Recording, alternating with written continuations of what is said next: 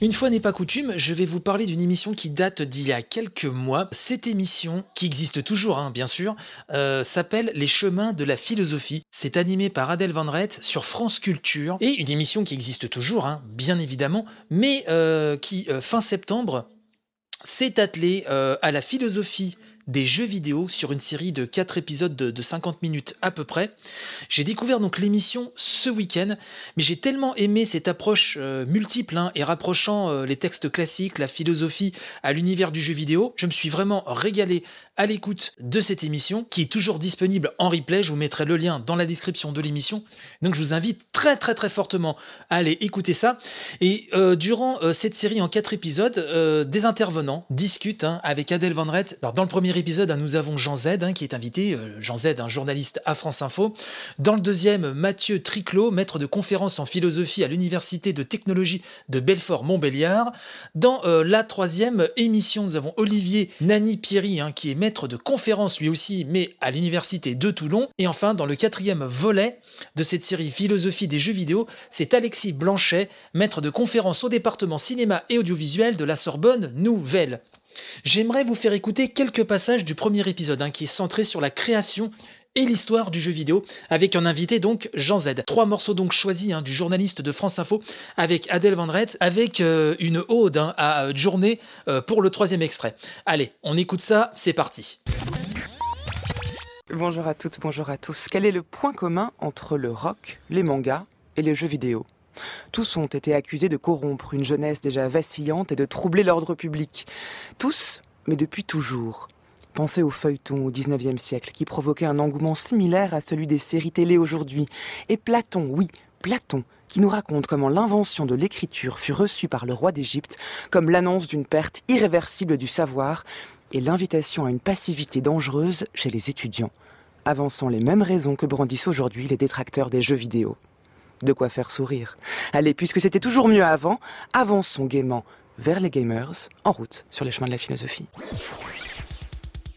Alors on a quand on joue à ce jeu Pong hein, un petit un petit signal à côté qui écrit bah là le, but c'est d'éviter de rater la balle pour obtenir le meilleur, le meilleur score. Mhm. Le but du jeu est clair, tout le monde peut y jouer. On a une balle, deux joueurs qui contrôlent deux barres ou deux raquettes avec un, un bouton rotatif, un filet, une sorte de tennis de table vu de dessus où chaque joueur s'affronte dans le but de garder la balle dans le terrain alors que sa vitesse augmente constamment. Pong est né et tous ceux qui se souviennent de leurs premiers jeux vidéo qui sont qui sont plus, qui ont plus de 30 ou 40 ans bah, se mhm. souviennent de Pong, Jean Z. effectivement, Pong 72, c'est le, le, premier Big Bang hein, du, du, du, jeu vidéo. Et euh, c'est marrant parce que le son, euh, Nolan Bushnell, euh, qui est l'initiateur d'Atari, hein, le, président d'Atari, a demandé à son ingénieur à l'Alcorn de créer un, un, son de stade hein, avec des milliers de spectateurs. Il fallait que ça hurle, il fallait qu'on entende le bruit des raquettes. Et vous voyez ce que ça a donné? Bon, ah, c'est beaucoup plus petit et beaucoup plus mesuré, on va dire, et modeste. Ce jeu crée pour la première fois un gameplay euh, euh, absolument fascinant et euh, absolument joyeux à jouer et qui va séduire la planète entière, enfin d'abord les États-Unis et puis toute la planète. C'est pour ça que ce Pong est le, premier Big Bang du jeu vidéo. Et c'est tout de suite une interaction, c'est-à-dire que dès le premier jeu vidéo, il s'agit de jouer contre quelqu'un d'autre. Il y a une une rencontre ou en tout cas une forme de relation qui s'installe avec une altérité dès le début. Exactement. Et puis, euh, euh alors soit c'est le joueur, soit c'est l'ordinateur, mais effectivement, mhm. euh, il y a un face à face. Ça commence, l'histoire du jeu vidéo commence et débute par un par un face à face. Mais c'est surtout la découverte d'une interaction. C'est-à-dire que ça n'existe pas. On est habitué au spectacle passif. On est habitué à la, à la littérature. On est habitué euh, au, au, cinéma, mais on n'est pas habitué à être acteur de son propre divertissement. Ça c'est fondamental, Jean. Ah mais c'est Là c'est ce qui change tout. C'est totale révolution. C'est-à-dire que c'est ça le rock'n'roll, euh, la notion de rock'n'roll dans le jeu vidéo. C'est pour ça que euh, ça va mettre, on va dire, des, des parents dans, dans la panade, dans l'embarras, parce qu'il va y avoir une vraie confrontation de génération. Là, on va, là, là, les jeunes gens vont prendre le jeu vidéo littéralement tout de suite en main. Voilà. C'est un voleur de temps à l'image de la littérature qui n'est pas interactive. Mais c'est ça. Est-ce que, dans quelle mesure est-ce que c'est du temps perdu à partir du moment où l'expérience que l'on vit en jouant aux jeux vidéo peut être assez similaire d'une expérience de lecture. Euh, vous parlez de littérature, simplement dans le jeu de vidéo, en plus nous sommes actifs. Oui, effectivement, nous sommes actifs et, du coup, euh, euh, partie prenante de ces de ces de ces parties justement, eh bien on ne voit pas le temps passer. et je reviens à cette notion de gameplay. Plus ce gameplay, euh, on va dire, donne du plaisir, et plus le temps passe vite.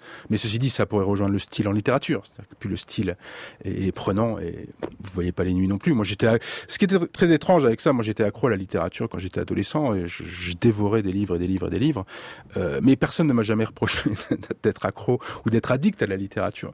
Or, euh, quand je suis un peu plus tombé dans le jeu vidéo et où j'ai passé des heures parce que parce que les jeux exigent des heures parfois et des dizaines d'heures de, pour, pour, les finir, eh bien, ces reproches-là sont arrivés. En tout cas, le, regard est différent. Et on voit bien que euh, quand on change de médium, eh bien, on va dire, mm. on, change de regard.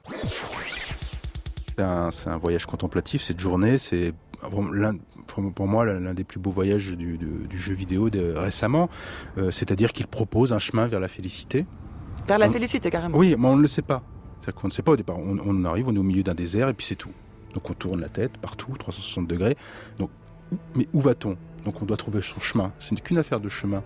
Et finalement, on comprend au fur et à mesure du chemin là où il nous amène. Donc on monte, c'est une longue montée, euh, j'allais dire une longue montée en puissance également, où on va rencontrer d'autres joueurs, mais on ne le sait pas. C'est-à-dire qu'on va voir un peu un acolyte, un double, et on se dit tiens, est-ce qu'il est on ne le sait pas. Est-ce qu'il est géré par l'ordinateur ou est-ce que c'est un, être vivant qui est derrière ce, personnage-là?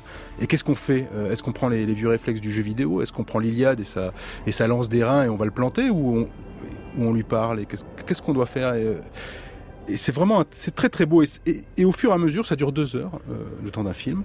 Et au fur et à mesure, on commence à se poser des questions. Alors on peut penser à ses impôts, à sa vie, etc. Enfin, il y a des zones d'ennui parce que parce que bah, bah, l'ennui fait que le, d'autres d'autres questions viennent émerger à l'esprit. C'est très très étonnant de journée. C'est très très beau. C'est vraiment un voyage unique qui, je pense, là pour le coup, ne renvoie euh, qu'au joueur.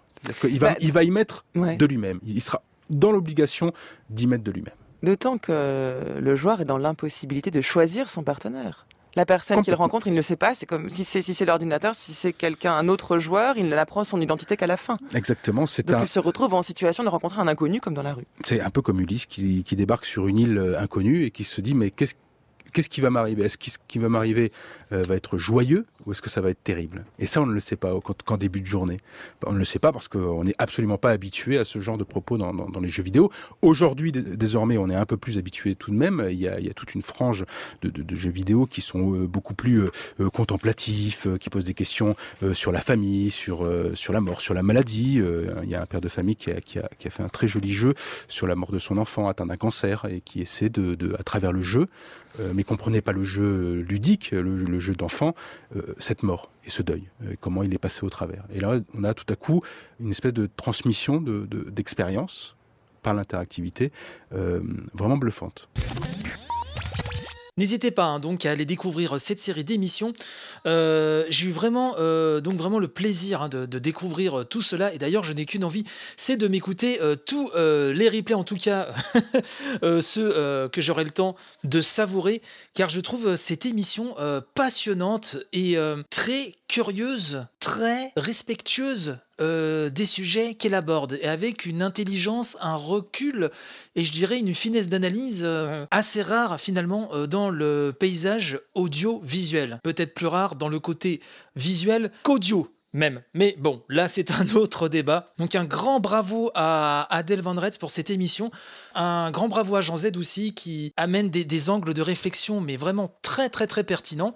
Et donc euh, bah, n'hésitez pas à découvrir les autres épisodes. Alors je rappelle hein, la thématique de ces épisodes. Donc cet épisode, cet épisode 1 dont je vous ai euh, extrait quelques passages euh, durent donc 58 minutes hein, euh, et se nomme donc Philosophie des jeux vidéo de l'Antiquité à nos jours. Euh, la deuxième partie qui dure 59 minutes se nomme À quoi tu joues? Le troisième épisode, c'est du réel au virtuel, 59 minutes également. Et le quatrième épisode, je vous le donne en 1059 minutes, dont euh, la thématique centrale est l'histoire dont vous êtes le héros. Donc fossez écouter ça, vous ferez du bien à vos oreilles ainsi euh, qu'à votre cerveau.